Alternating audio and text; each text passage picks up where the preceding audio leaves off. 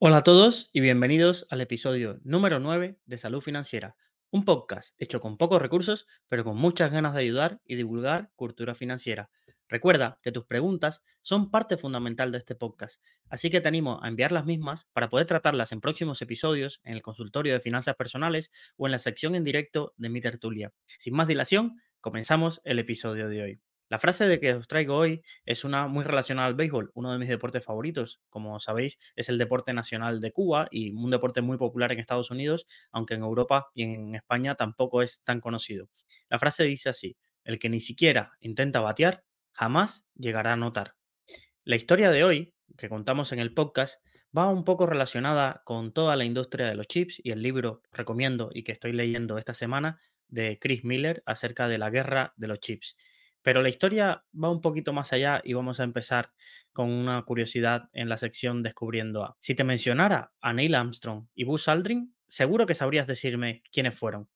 Los primeros hombres en pisar la luna en la década del 60 fueron una celebridad y pasaron a la historia y todos recogen la famosa frase de un pequeño paso para el hombre y un pequeño un gran paso para la humanidad, pero sin embargo, detrás de esa gran gesta hubo un proyecto, la misión Apolo, y detrás de la misión Apolo la aportación de muchas personas anónimas o no tan anónimas que hicieron posible llegar. Una de esas personas anónimas que te puedo mencionar los nombres y quizás no te venga nada a la cabeza, ni siquiera recuerdes su imagen, será el de estas ocho personas. Robert Noyce, Sheldon Roberts, Jan O'Erny, Julius Blanc, Eugene Kleiner, Jay Last, Gordon Moore y Bertolt Greenwich. Quizás no te suenan de nada, siendo sincero, a mí tampoco los conocía hasta hace realmente hoy cuando conocí su historia y os la comparto. Pero sin embargo, sin estas ocho personas habría sido imposible la llegada del hombre a la luna tal y lo, como lo conocemos hoy en día. Pero realmente estos hombres pasaron a la historia por ser unos traidores, unos desertores, pero no quizás de la forma que te imaginabas. Vamos a contar hoy la historia de estos ocho desertores. Estamos en la década de los años 50 una época dorada para los físicos teóricos en Estados Unidos después del gran éxito del proyecto Manhattan y todo lo que había ocurrido y la supremacía americana en, tecnología que se había demostrado luego de normal, luego de una guerra mundial que había devastado o había tenido a los principales científicos, primero huyendo los principales científicos europeos y segundo en otras tareas más relacionadas con la guerra que en el desarrollo de su labor diaria en las cátedras y en las universidades en New Jersey, en los laboratorios Bell, una compañía propiedad de ATT, la famosa hoy el gigante de telecomunicaciones norteamericano, se reunieron en una misma época varias de las mentes más privilegiadas de su tiempo. Uno de ellos fue William Shockley, que como habéis visto no está entre los nombres que te he mencionado anteriormente. Un físico gruñón, graduado del MIT, que se obsesionó con un tipo de material que para entonces era único, los semiconductores. ¿Qué tenían en especial estos semiconductores? Los semiconductores, como el silicio y el germanio, apenas conducen la electricidad, pero si le añades ciertos materiales y aplicas una cercanía a un campo eléctrico, la corriente comienza a fluir. En 1947, Shockley había llegado a algunos avances, pero habían sido dos de sus compañeros, Batrian y Bardeen, los que habían dado con un avance eh, más importante que era el transistor la creación del primer transistor acerca de una placa de, germanio. Shockley, obsesionado con esto, se encerró en Navidad dos semanas en su habitación y consiguió un paso más allá y desarrolló el primer interruptor. Pero si algo mm, salió en los periódicos, en New York Times, en varias revistas, pero Shockley no estaba tan interesado por la fama, aunque aún ganaría junto con sus dos compañeros de empresa el premio Nobel en el año 1956. Pero Shockley quería otra cosa. Quería, además de salir en el premio Nobel y en la revista Time, Shockley quería salir en el Wall Street Journal o alguno de estos diarios muy conocidos de Wall Street por ser rico y les obsesionó en cómo crear alrededor de estas nuevas semiconductores y transistores un negocio. En 1955 se muda a California, a un suburbio de Mountain View en la calle Palo Alto. Quizás te suene de alto esto de Palo Alto. Es allí fundaría su empresa Shockley Semiconductores en 1955 y curiosamente esta zona es lo que hoy se considera como Silicon Valley, gracias a estas primeras empresas que se alojaron allí, pero en aquel entonces no era nada más que un suburbio a las afueras de California. Shockley reunió a varios de los más brillantes trabajadores, pero su mal genio poco duraría en la empresa y varios de estas personas se agruparon para dejar la compañía y fundaron una empresa en solitario, Fairchild Semiconductor. Esta decisión y estos ocho traidores son de los que os vamos a hablar hoy. Cambiaría por completo la historia de la industria de los chips. Pero, ¿y estos ocho, te preguntarás, estas ocho personas, vale, dejaron, abandonaron la empresa de Shockley, pero ¿de dónde sacaron el dinero para iniciar su empresa? Y aquí aparece otra de las figuras que quizás menos popularidad ha tenido, pero que cuando lees varias historias acerca de la industria empresarial del siglo XX y sobre todo de su segunda mitad en Estados Unidos, sin la aportación de esta persona quizás nada hubiera sucedido. Estamos hablando de Arthur Rock. Quizás te suene, quizás no, pero te estoy hablando de uno de los inversores más brillantes del siglo XX y padre de lo que hoy conocemos como el capital riesgo. Vamos a, podemos decir que fue el primer capital persona que invirtió y que definió el concepto de capital riesgo tal y como lo conocemos hoy. Rock estudió en Harvard y trabajaría en el departamento de una firma de inversión llamada Hayden Stone Co., una firma de inversiones que era de Wall Street. Casualmente, uno de los padres de estos ocho emprendedores decidió ir a la oficina porque donde tenía cuenta, de donde tenía cuenta en Hayden Stone Co. para presentar este proyecto y buscar un poco de financiación. Le tocó a Arthur y a su compañero analizar la potencialidad de este negocio y rápidamente cogieron un avión y viajaron hasta California para hablar con estos ocho empresarios. Arthur enseguida vio esto que podía ser un negocio y entendió cuáles eran las potencialidades de estos nuevos transistores y estos nuevos chips y decidió convencer a uno de sus clientes, la empresa de fotografía que era dirigida por su hijo Sherman Fairchild, el hijo del gran fundador de esta empresa, de invertir 1.5 millones de dólares en la empresa y además por 3 millones de dólares adicionales podría quedarse con el resto. Como curiosidad, esto haría que despegara y encontraran la financiación para poder arrancar estos ocho estos ocho ingenieros pudieran arrancar su, actividad empresarial.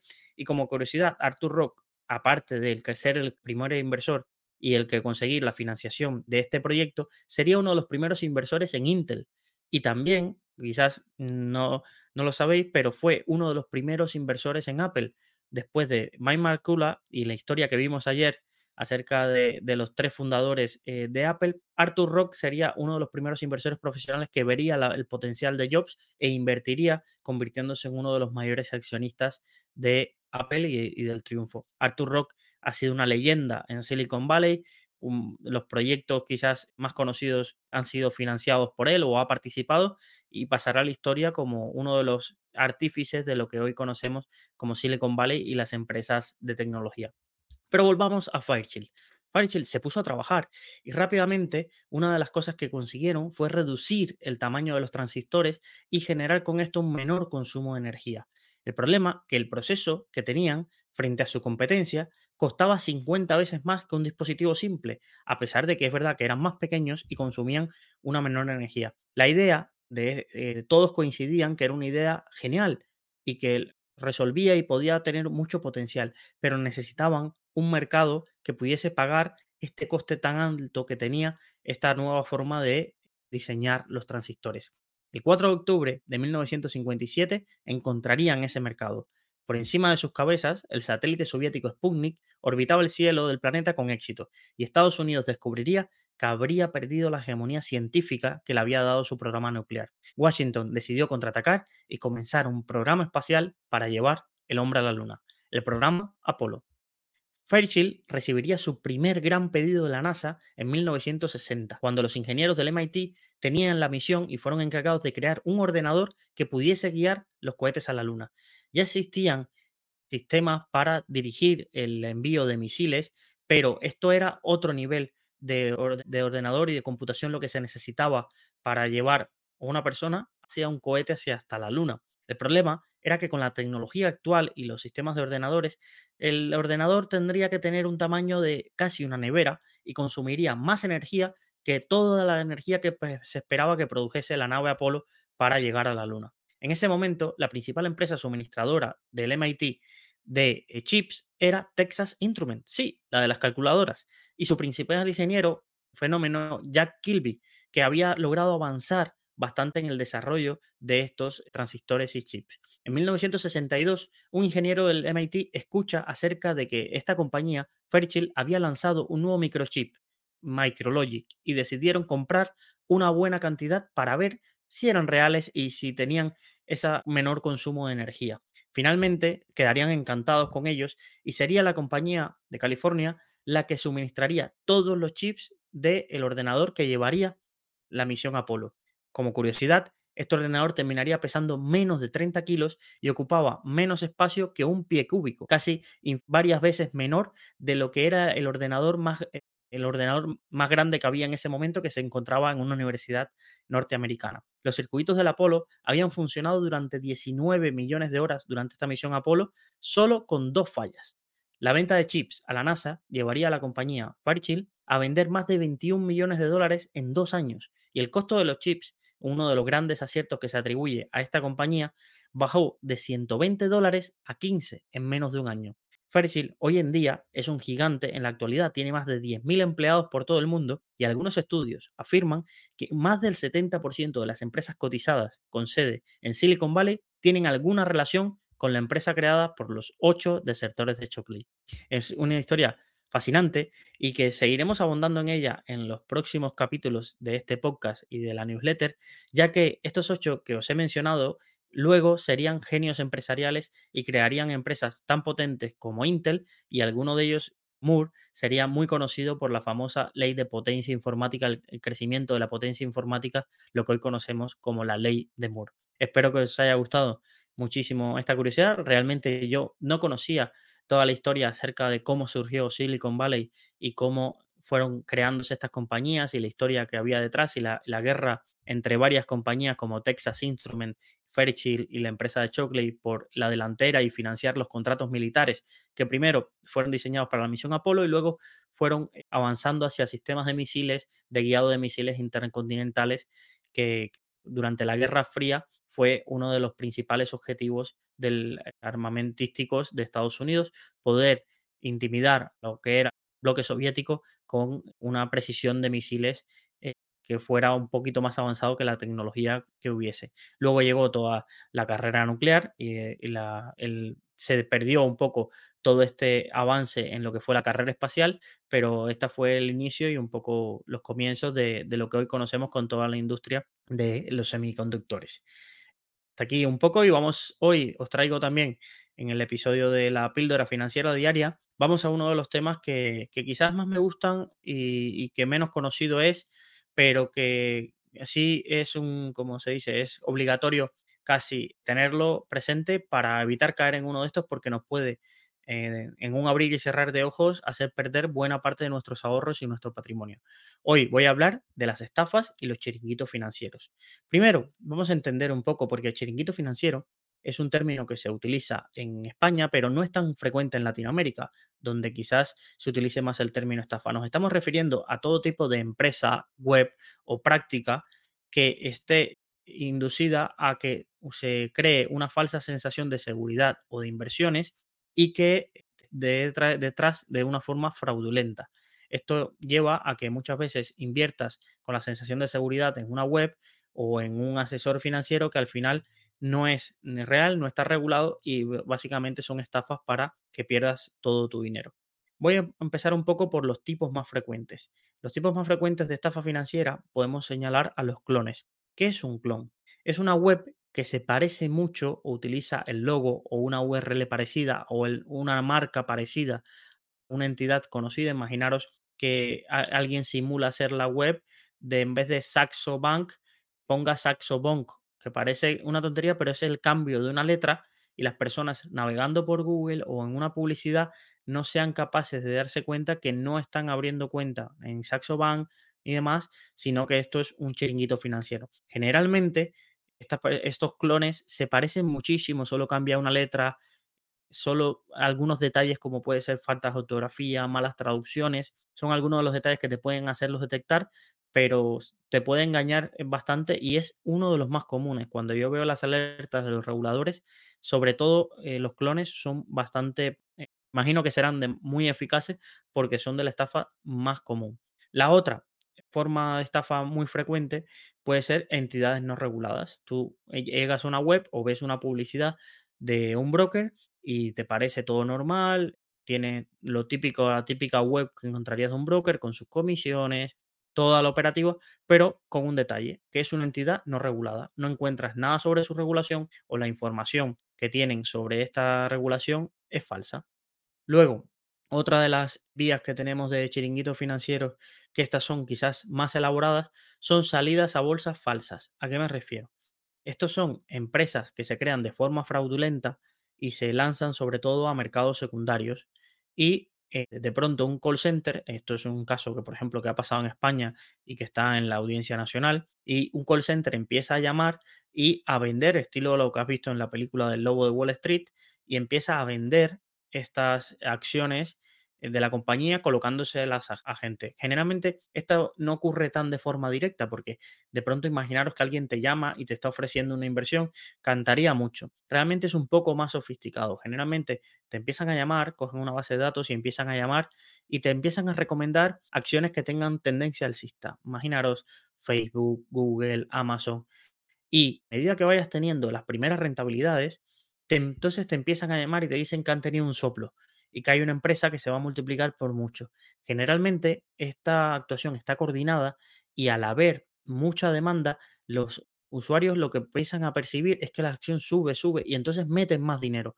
Y ahí es cuando se desploma todo, porque los que están detrás de la, de la estafa empiezan a vender masivamente todas las acciones que tienen y lo que ocurre es una caída en bolsa y entonces ya pierde todo su valor esa compañía.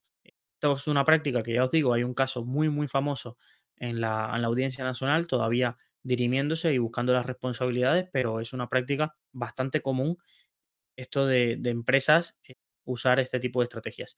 Otra forma muy frecuente son eh, publicidades de, en grupos de Telegram y demás acerca de una acción, un beneficio de pon este dinero y yo te voy a devolver, las, los típicos esquemas piramidales. Y estos esquemas piramidales que parece que ya todos sabemos y, y nadie va a caer en un esquema piramidal, todo el mundo tiene en mente pirámides en las que, por ejemplo, en, Estados Unidos hay pirámides que son modelos empresariales, que es el MLM, el marketing multinivel, y que por ahora son legales, como puede ser Avon, Herbalife y demás, y hay mucha gente metida en ese tipo de, esquemas, pero al menos tienen un producto que vender unos productos de, belleza, unos productos alimenticios. Ahí un poco nos vamos a entrar en la legalidad o no de este tipo de esquemas. Pero hay otros esquemas que sí son totalmente fraudulentos, que se basan en crear la misma apariencia de que hay varios niveles, que si traes a más personas asciendes en el nivel y que si esas personas traen a otras tú también vas a recibir mayores beneficios y eso te va a acceder y de pronto ves siempre unos congresos llenos en hoteles, en islas paradisíacas donde te traen experiencias de gente que le ha cambiado la vida esto y todos salen por ahí a hablar y siempre conoces a alguien que le ha hecho mucho dinero y ha logrado retirar y que puso mil dólares y ahora recibe tres mil. Todo esto, como se dice, todo este marketing de, de testimonios y redes sociales donde de pronto de esa sensación de seguridad, es, ha sido una, después de la pandemia, una de las vías más frecuentes de estafas. Ha habido, por ejemplo, Omega Pro, Omega Pro, Ontega, GoArbit, son todas esquemas. En España, por ejemplo, Juicy Fields era una empresa que la gente pensaba que estaba invirtiendo en plantaciones de cannabis y que como el cannabis se iba a regular, esto se iba a disparar y que en 33 días te duplicaban o te triplicaban tu dinero.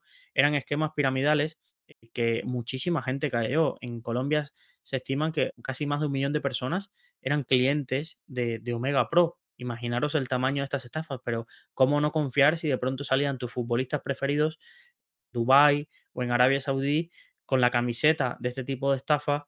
Jugando un partido de fútbol benéfico y de pronto estaban por ahí todos los líderes y de pronto te decían que había un genio del marketing multinivel americano que estaba detrás de esto.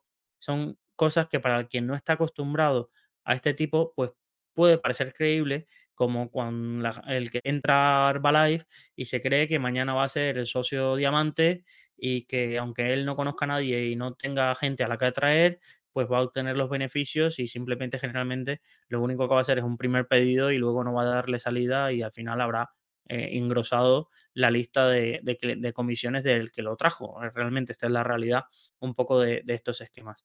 Pues esto ha sido súper popular, quizás en España excepto la de cannabis, que sí ha pegado bastante fuerte. Las otras que en Latinoamérica han sido bastante potentes, no han llegado con tanta fuerza, pero yo creo que, que una sociedad donde los influencers ahora son quizás los asesores financieros o, o, los que te recomiendan dónde invertir el dinero generalmente, pues hay que tener mucho cuidado porque ellos a veces reciben una comisión y se juegan muy poco. Ellos dicen, sí, yo también puse algo de mi dinero aquí, pero le habrán muchas veces pagado más por la promoción que el dinero que ellos habrán invertido. Y cuando todo esto desaparece, ellos usan la excusa fácil de, ah, yo también perdí dinero, pero no, no tengáis en cuenta esto porque habrán ganado muchísimo más dinero por todo lo que todo lo que reciben por promocionar estas estafas. Ha habido, por ejemplo, ahora hay un juicio en Brasil contra Ronaldinho por haber eh, promocionado una de estas estafas. Y, la verdad que había futbolistas españoles que yo tuve un encontronazo en Twitter con Michel, Salgado, porque era uno de los que participaba en este tipo de fútbol, de torneos de fútbol patrocinados por esta entidad y con la camiseta de esta entidad, y, le recriminé, oye, ¿sabes que esto es una estafa? No, yo no tengo nada que ver, a mí solo me invitaron, tal, y eh, ya, pero que la gente está viendo en tus redes sociales que tú estás promocionando esto y al final es un señuelo de, para que la gente tenga indicios de veracidad de que estas son entidades serias. Además, estos chiringuitos financieros son fácil porque en el momento que caen, estos, una de las cosas que a mí me pasaba con, mis amigos es que, eh, por ejemplo, en Cuba se popularizó un esquema piramidal fraudulento que se llamaba Trust Investing. Increíble, es decir, creo que la mitad del país estaba como, claro, imaginaros si en, si en Europa es baja la cultura financiera, ya no os digo en Cuba, donde esto ni se enseña ni interesa que entendamos los términos más básicos de finanzas. Pues eh, todo el mundo empezó a escribirme y a decirme que, oye, que había una oportunidad de que estaban metiendo 100 dólares y a los tres días o a la semana, pues había multiplicado su dinero y que eso invertía en algo de criptomonedas, son unos traders muy famosos de criptomonedas. Y yo cuando escuché eso dije, mira, de otras cosas no sé, pero de estafas financieras he ido por toda España dando conferencias. Entonces, esto huele mal. No, que seguro que, mira, me están pagando y no sé qué. Entonces, al final, como no me querían escuchar, lo único que intentaba decirles es, eh, intenta, está muy bien, si tú quieres jugar con tu dinero, juega con tu dinero, al final yo no estoy para dar lecciones de moral a nadie ni, ni para obligarte al final. Pero, por favor, no invites a más nadie. Estos fueron amigos muy cercanos. No invites a nadie porque cuando esa persona y esto caiga, esa persona no va a ir a buscar atrás Investing, te va a ir a buscar a ti porque tú fuiste quien lo metiste en este negocio. Y la gente cuando pierde su dinero y está desesperada es capaz de cualquier cosa. Entonces una de las cosas que a mí me preocupaba era que mis amigos, ya si querían perder su dinero, bueno, yo lo había intentado, pero que no metieran a sus familiares, amigos o a, otros, o a otras personas porque ahí sí se iban a buscar un problema real. Al final, eh, creo que algún amigo logró sacar dinero antes que todo cayera, pero son miles, miles los afectados de esta estafa y, los principales cabecillas cuando intentaron salir del país porque vieron que fueron detenidos y, están presos y creo que hay personas presas en Panamá, en Brasil. Y, y, lo peor es que cuando salen estas personas vuelven porque es un medio de vida. Y hoy, por ejemplo, Omega Pro ha cambiado de nombre cinco veces en el último año porque es un negociazo de tan tamaño que le van cambiando el nombre y buscan excusas muy curiosas, como es que ha habido un ataque, es que eh, no nos ponemos de acuerdo los accionistas y de pronto cambiamos de nombre. Esto es lo que le llaman un poco el exit scam.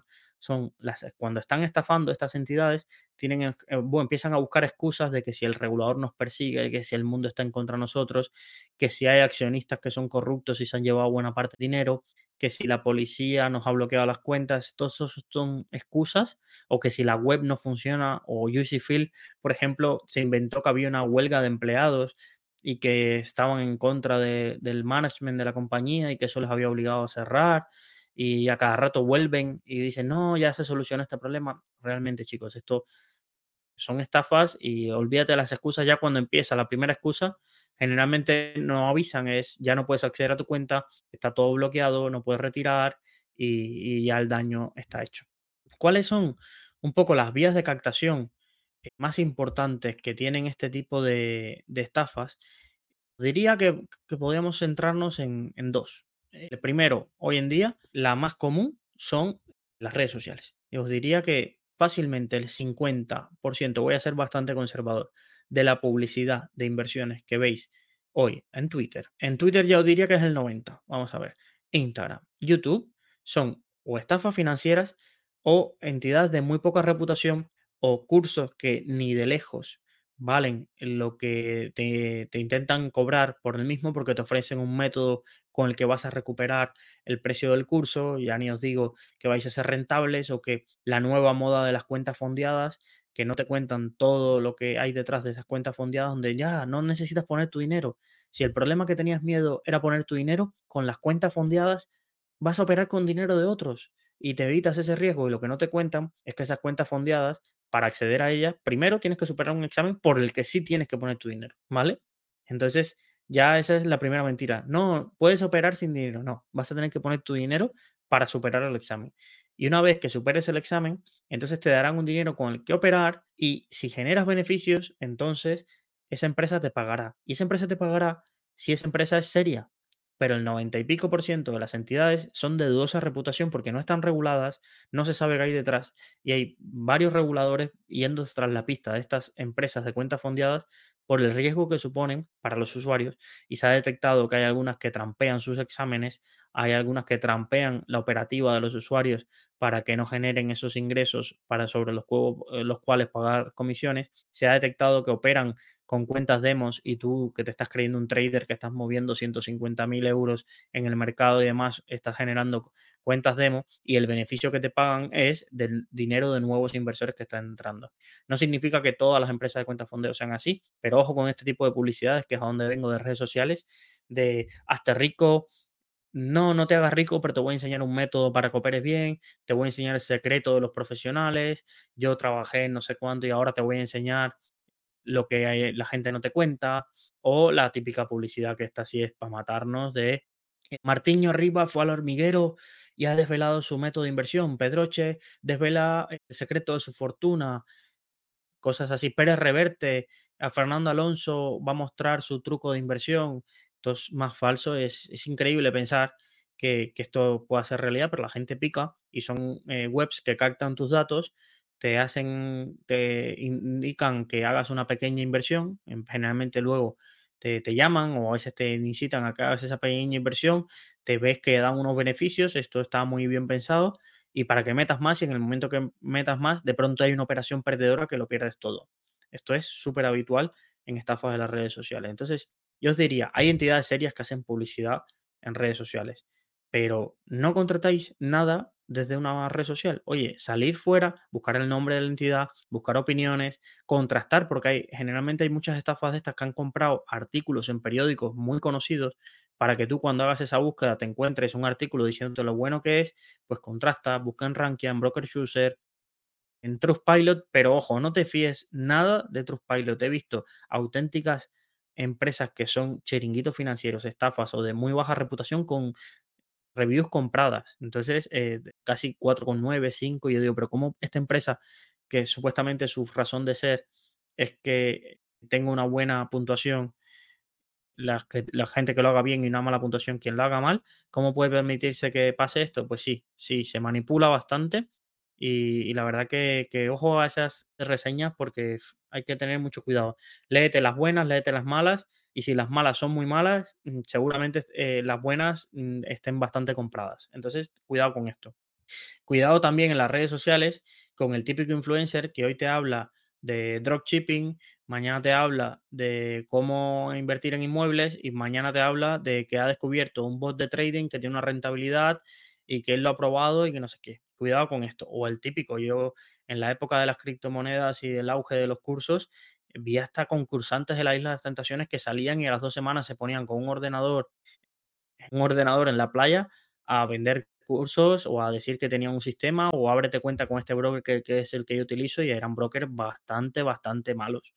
Entonces, ojo con, esto es como si mañana la Pombo se pusiera a hablar de un sistema de trading y todos sus seguidores se fueran vigilar ese, aplicar ese sistema de trading, un poquito de, de razonamiento que ella quizás habrá de lujo, quizás habrá de estilo de vida, de influencer, pero de, finanzas no tiene por qué saber y mucho menos como para recomendar o, ofrecer servicios de inversión.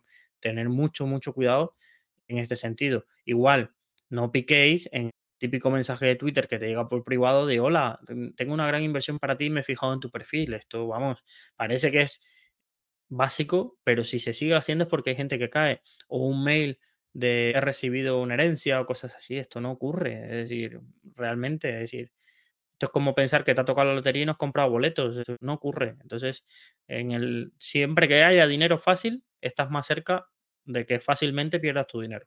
Entonces, tener en cuenta un poco esta máxima porque te va a funcionar. La otra vía, muy popular en España, hay empresas que se dedican a esto y aunque el regulador y la policía desmantelan y podéis buscar Google desmantelado call center falso de broker os va a salir que cada año se desmantelan empresas completas en España dedicadas a, a engañar vía call center a personas. El funcionamiento, muy fácil. Imaginaros que un broker de dudosa reputación que está en Seychelles, en San Vicente y Granadinas, lo que hace es contratar una agencia de que les crea su call center.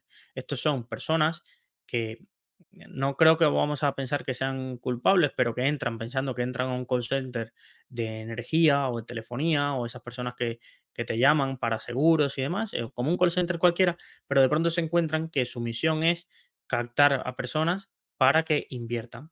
Y entonces, según lo que invierte esa persona, serán las comisiones que recibirá ese agente que está llamando. Entonces, muchos cuando se dan cuenta de que esta entidad no es seria, pues terminan saliendo y son los primeros que denuncian a la policía, pero mucha gente se vuelve sin escrúpulos por la cantidad de dinero que pueden generar siendo call center eh, de un broker estafa y la verdad se dedican a llamar a personas una y otra vez, a prometerle inversiones e incluso te llegan a sistemas de déjame tus claves para acceder remoto a tu ordenador y coger tu ordenador y empezar y ponerte operaciones. Aquí, ¿cuál es el gancho? Generalmente, decirte una, una, empresa o una entidad que esté subiendo para que tú metas más dinero o crean una plataforma de broker ficticia donde tú veas que has puesto 10 mil dólares y de pronto, o 10 mil euros, y a los dos días tienes 40 mil. Y entonces, ¿qué dices? Bueno, si pongo 40 mil, a los tres días tendré 80 mil.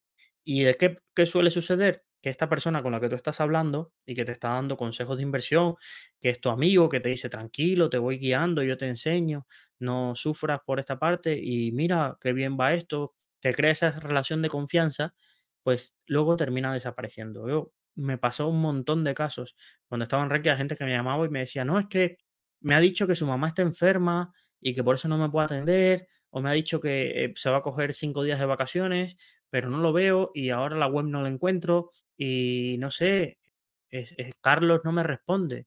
Y le dices, pero ¿y cómo sabes que se llama Carlos? No sé, me lo dijo por WhatsApp y, ya. ¿Y qué más información tienes de él? No, no sé. ¿Pero sabes si vivía en España? No, no sé. ¿Y cómo le has dado todo tu dinero? Pues pasa, pasa y pasa más de lo que nos creemos que gente desde una llamada telefónica terminan invirtiendo, no generalmente invierten mucho dinero, sino que invierten poco al principio, poca gente son estafadas con mucho dinero al principio, pero ¿qué pasa?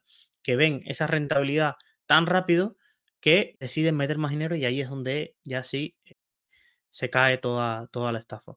Entonces, tenerlo en cuenta y qué suele pasar con este tipo de estafa, que luego la gente no lo comparte, no pregunta por miedo y es la situación es peor porque ya cuando se decide buscar ayuda, ya toda la empresa ha desaparecido y los primeros días que son vitales cuando sufres una estafa, pues lo desaprovechan. Entonces, eh, tenerlo en cuenta porque es, es algo muy, muy, muy común. Entonces, ya os digo, redes, redes sociales, call center es otra vía bastante frecuente y en el caso de los esquemas piramidales, amigos y familia. Eh, o compañeros de trabajo. Esto es súper típico.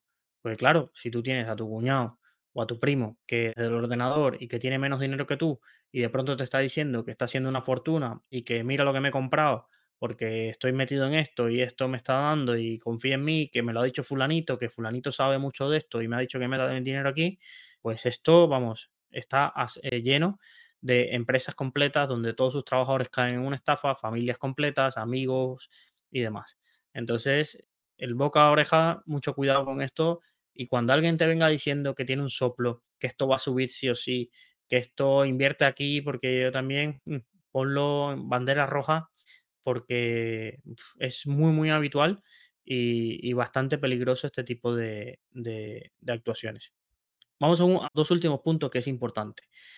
¿Cómo identificar un chiringuito financiero? Vamos a centrarnos un poco en las vías que hemos dicho antes. Por ejemplo, si alguien me llama ofreciendo inversiones, chiringuito financiero. No tienes que preocuparte más. Si te llaman diciendo invierte aquí o compra esto o vende esto, chiringuito financiero, porque los brokers tienen prohibido hacer esto.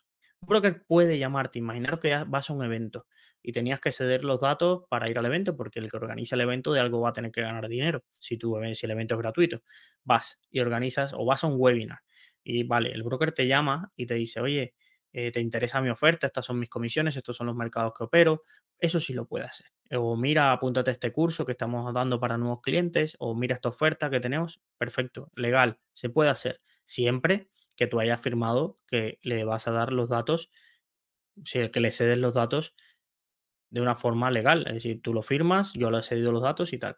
Ojo con esto cuando digo legal, porque a mí no me paraban de llamar desde Reino Unido hace unos años y yo lo primero que preguntaba, ¿de dónde sacaste mis datos? ¿De dónde? ¿Y qué pasaba? ¿Qué pasa muchas veces con esto? Que esto es algo que en la industria es una mala práctica, pero sucede. Imaginaros que yo soy un broker, ¿vale? Y voy a un evento financiero y compro que 500 personas que se apunten a ese evento financiero, ¿vale?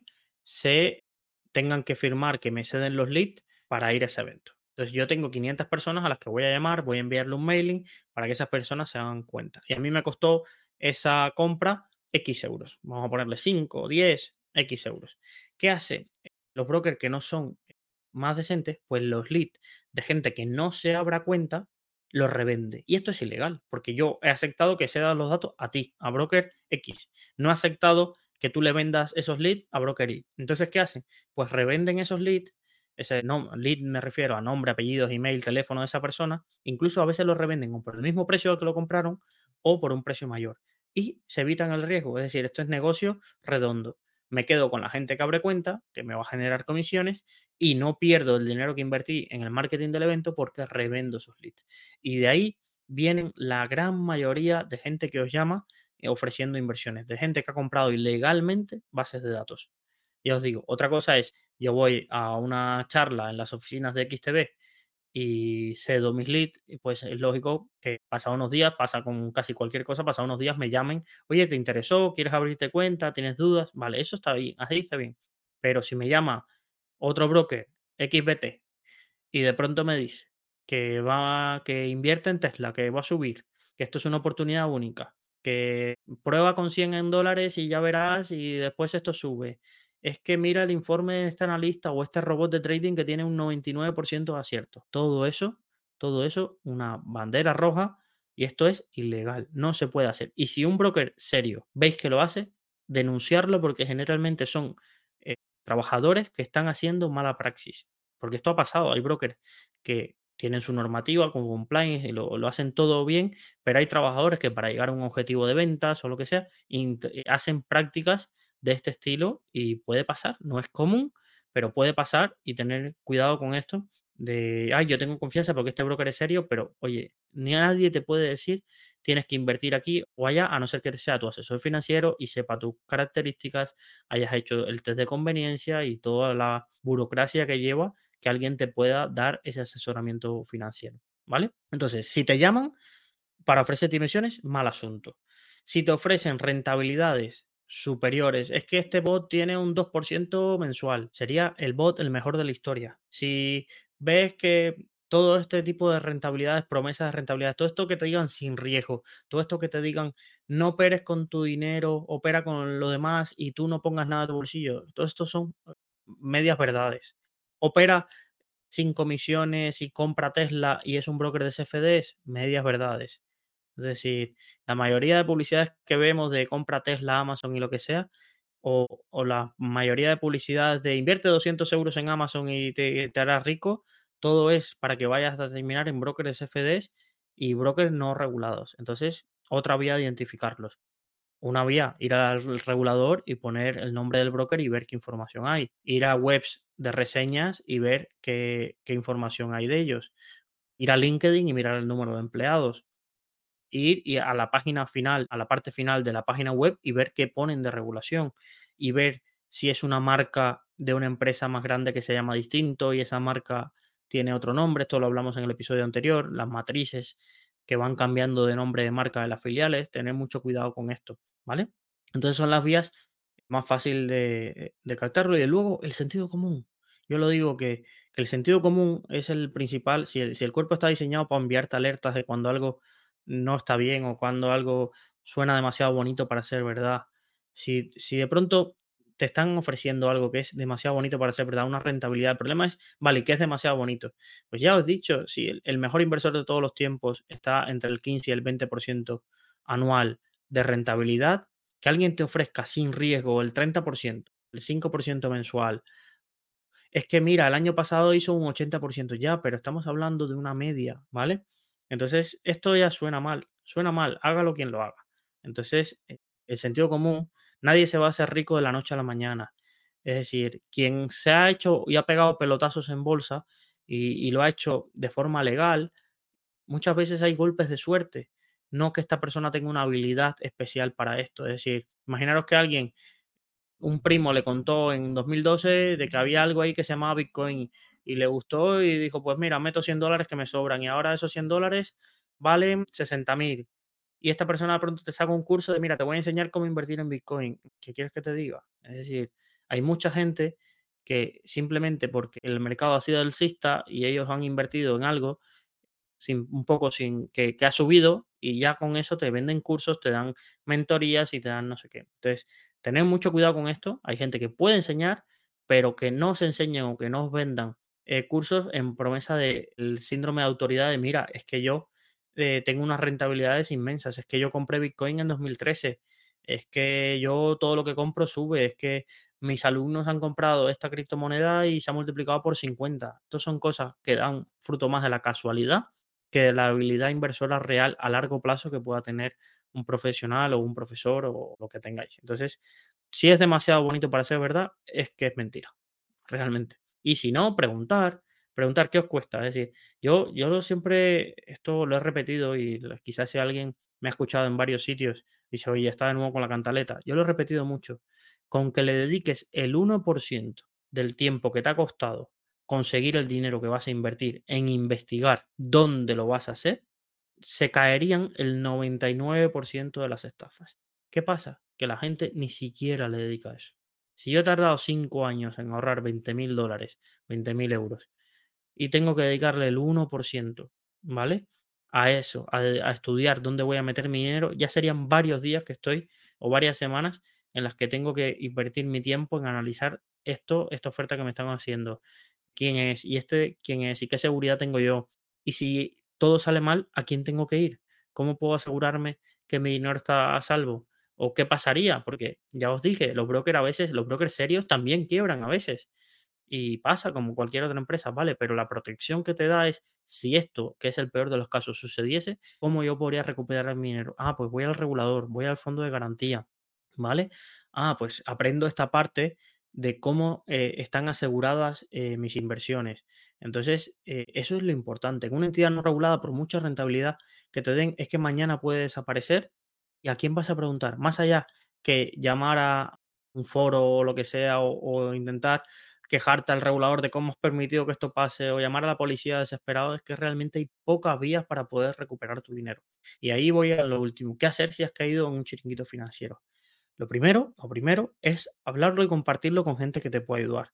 Y muchas veces no tiene por qué ser conocidos, pueden ser conocidos, un foro, ir a buscar ayuda, ¿vale? Entonces, ir a la primero, recopila toda la información, emails, transferencias que tengas eh, y demás. Si has dado permiso a la tarjeta o a la cuenta, cancela esa domicili domiciliación o ese cargo. Intenta recopilar toda la, información de dónde se ha pagado, la cuenta, el número de cuenta, todo eso que se pueda asociar, recopílalo y llévalo a la policía lo antes posible y pon una denuncia. En casi todos los países hay una unidad de delitos informáticos. Entonces, esas son las unidades, por ejemplo, en España es la Policía Nacional, la Guardia Civil se encarga de, alguna otra, de algunas estafas, pero hay una unidad en la Policía Nacional que puedes presentar la denuncia allí. Entonces, presenta la denuncia, llama al regulador por si la entidad está regulada o está, o está registrada y ellos pueden alertar al regulador local de esa entidad, pues también presenta esa, esa, reclamación ante el regulador. No pongas por nada del mundo más dinero. Esto es una estafa muy común que te dicen, no, es que necesitamos para enviarte tu dinero que pagues el impuesto de la reina que es un impuesto que exige la aduana de Reino Unido para que nosotros estamos en Reino Unido para que podamos hacerte la transferencia y enviar tu dinero. Esto es mentira, mentira. Nadie, nunca te van a exigir que pongas más dinero para poder sacar tu dinero. No, es que hay que pagar esta tasa. Nada, nada. No pongáis un duro más. Si ya huele mal, no pongáis un duro más. Intentar ser duros también. Te voy a denunciar. Te voy a decir para que estos también vean que, tú no, no estás en una posición pasiva ante lo que está pasando con tu dinero. Entonces, poner así y también lo que siempre os digo, cerrar, si le dais la contraseña, cambiar las contraseñas, todo ese tipo. Cuidado con esto también. Y es lo último que voy a explicar para eso. Imagínate que has sido estafado y milagrosamente tú escribes en Google y te aparece una publicidad de alguien. ¿Quieres recuperar tu dinero si has sido estafado con esta entidad? Y de pronto te llaman y te ofrecen una solución milagrosa de que, mira, si pagas 600 euros, es que nosotros tenemos un acuerdo con ellos para que nos devuelvan todo el dinero. Generalmente estos son los mismos estafadores, ¿vale? Que se llaman el recovery scam esto es un tipo de estafa ya más sofisticada, es volver a estafar al que has estafado, que es como saben tus datos, saben tu, tienen tu conversación, cómo consiguen sacarte el dinero, te vuelven a convencer que esta vez son abogados que van a hacer recuperarte tu dinero, pero que necesitan un pago por adelantado por su trabajo. ¿Y qué terminas haciendo tú? Picando de nuevo y volviendo a pagar y se vuelven a llevar tu dinero. Entonces, confiar, ojo con estos despachos de abogados, mirarle a la cara, ir a verlos, buscar reseñas. Eh, oye, Mm, dame tu número de colegiatura si estás en, España colegiado para ver esa colegiatura. Cuidado con este tipo de entidades que te quieren cobrar eh, porque recuperar tu dinero porque muchas veces son fraudulentas. imaginaros, y ya más alerta aún, si de pronto te llaman, te llaman y te dicen, no, es que sabemos que has sido estafado, vale, ¿cómo lo sabes? ¿Sabes? que parece una tontería, pero es que algunas personas me decían, sí, de pronto me llamó alguien que me dijo que estaba en una lista de personas que habían sido estafadas y que el regulador se la había dado y que le ofreciéramos nuestro servicio. La gente se lo cree. Y yo digo, a veces era muy burdo y pensar de que hay personas que creo que nacieron para ser estafadas, pero es una situación dolorosa. Hay muchísimas personas que se quitan la vida, que se les desgracia la vida por caer en una de estas estafas, porque se sienten culpables y son personas que querían lo mejor y que ven una oportunidad de quizás en una situación desesperada coger sus pocos ahorros o los ahorros de la familia y como ven esta oportunidad de hacer dinero, pues deciden invertirlo con toda la buena fe del mundo y son estafados. Y muchas veces son personas mayores que pierden todos sus ahorros. Imaginaros el golpe que tiene que ser trabajar toda una vida para que en un día, en una semana pierdas todos tus ahorros y más cuando piensas que lo estás haciendo por hacer el bien a la familia y demás. Entonces, son situaciones muy dolorosas. Yo recuerdo que era para mí lo más grato de mi trabajo era cuando alguien me llamaba antes preguntándome, oye, ¿qué piensas de esta entidad? Porque voy a meter un dinero. Y le decía, no, oye, esto es una estafa. Oye, no hagas caso a esta publicidad que te salió en YouTube de esta persona que te está vendiendo una cuenta fondeada o un curso magnífico que te va a hacer cambiar. No, no, es decir, no, eh, no me caigas aquí. Eso era el día más agradecido que tenía. Y los peores días es cuando me llamaba alguien que de pronto había perdido 300.000 euros, 200.000 euros, 55.000 euros en uno de estos esquemas. Era duro porque es que ya poco más tenía que hacer porque hay, es verdad, no voy a desilusionar, hay casos que se han ganado, y, pero generalmente se ganan contra Visa o contra el banco por permitir que tú operes contra una entidad que es fraudulenta y que ellos no hayan controlado que esa entidad sea una estafa. O, o se ha ganado contra brokers de poca reputación, pero que sí están regulados en Bulgaria, en Chipre, y entonces se logra que el regulador local les obligue a pagar eh, o a devolverte tu dinero. Se, ha logrado, ¿no? No es que no se, no es desanimar y pensaros que no, mira, si ya ha sido estafado ya no hay nada que hacer. Hay cosas para hacer, pero realmente las probabilidades son bajas y son, no es mañana vas a recuperar tu dinero. Entonces, tenerlo en cuenta y, y, sobre todo si conocéis a alguien que haya caído en este esquema, pues explicarles esto y si no te sientes capaz de explicarlo, pues que me pregunten y yo encantado de, de ayudarles para, para esto. Entonces, una de las cosas por las que cuando creé salud financiera y una de las cosas que pensaba era, oye, ¿y por qué la gente te va a preguntar? ¿Qué quieres que te pregunte? Una de las cosas que os diría que sí o sí preguntar es, ¿este broker es seguro? ¿Es una estafa? ¿Sí o no? ¿Qué opinas de este broker? Son cosas donde os puedo ayudar muchísimo y de una manera imparcial, porque ya veis, aquí no hay publicidad de ningún broker, así que, así que de, la verdad que, que, no, no hay ni ese conflicto de interés. Entonces, espero que, que realmente los que escuchéis salud financiera, estéis protegidos por esta capa de saber identificar lo que es una estafa, un chiringuito financiero y podáis evitar ese, ese mal rato que, que, pasa y que la verdad que es muy lamentable cuando, cuando pasa a algún conocido, ¿vale? Como siempre, si eres de los que quieres preguntar acerca de, oye, este broker es esta entidad que me promete esto, esto es real, o qué opinas de esto, podéis enviar vuestras preguntas al 614-239-639. Ese es un, WhatsApp que he creado para poder estar en contacto con, con los usuarios. Y también al email preguntas.saludfinanciera.gmail.com. Esas son las dos vías de contacto. También podéis dejar un comentario en YouTube, podéis dejar uniros al canal de salud financiera o comentar en la newsletter en Substack, es decir, o en Twitter. Es decir, tenemos casi todos los canales y redes sociales abiertas para que nos hagáis llegar vuestras preguntas acerca de Twitch, también acerca de si las entidades son serias o si esto es una estafa financiera. Nos despedimos de este capítulo número 9 con una frase que dice, se requiere coraje para levantarse y hablar pero también se requiere coraje para sentarse y escuchar. Muchísimas gracias por su atención, por este tiempo que me dedicas a escuchar salud financiera y hasta el próximo episodio.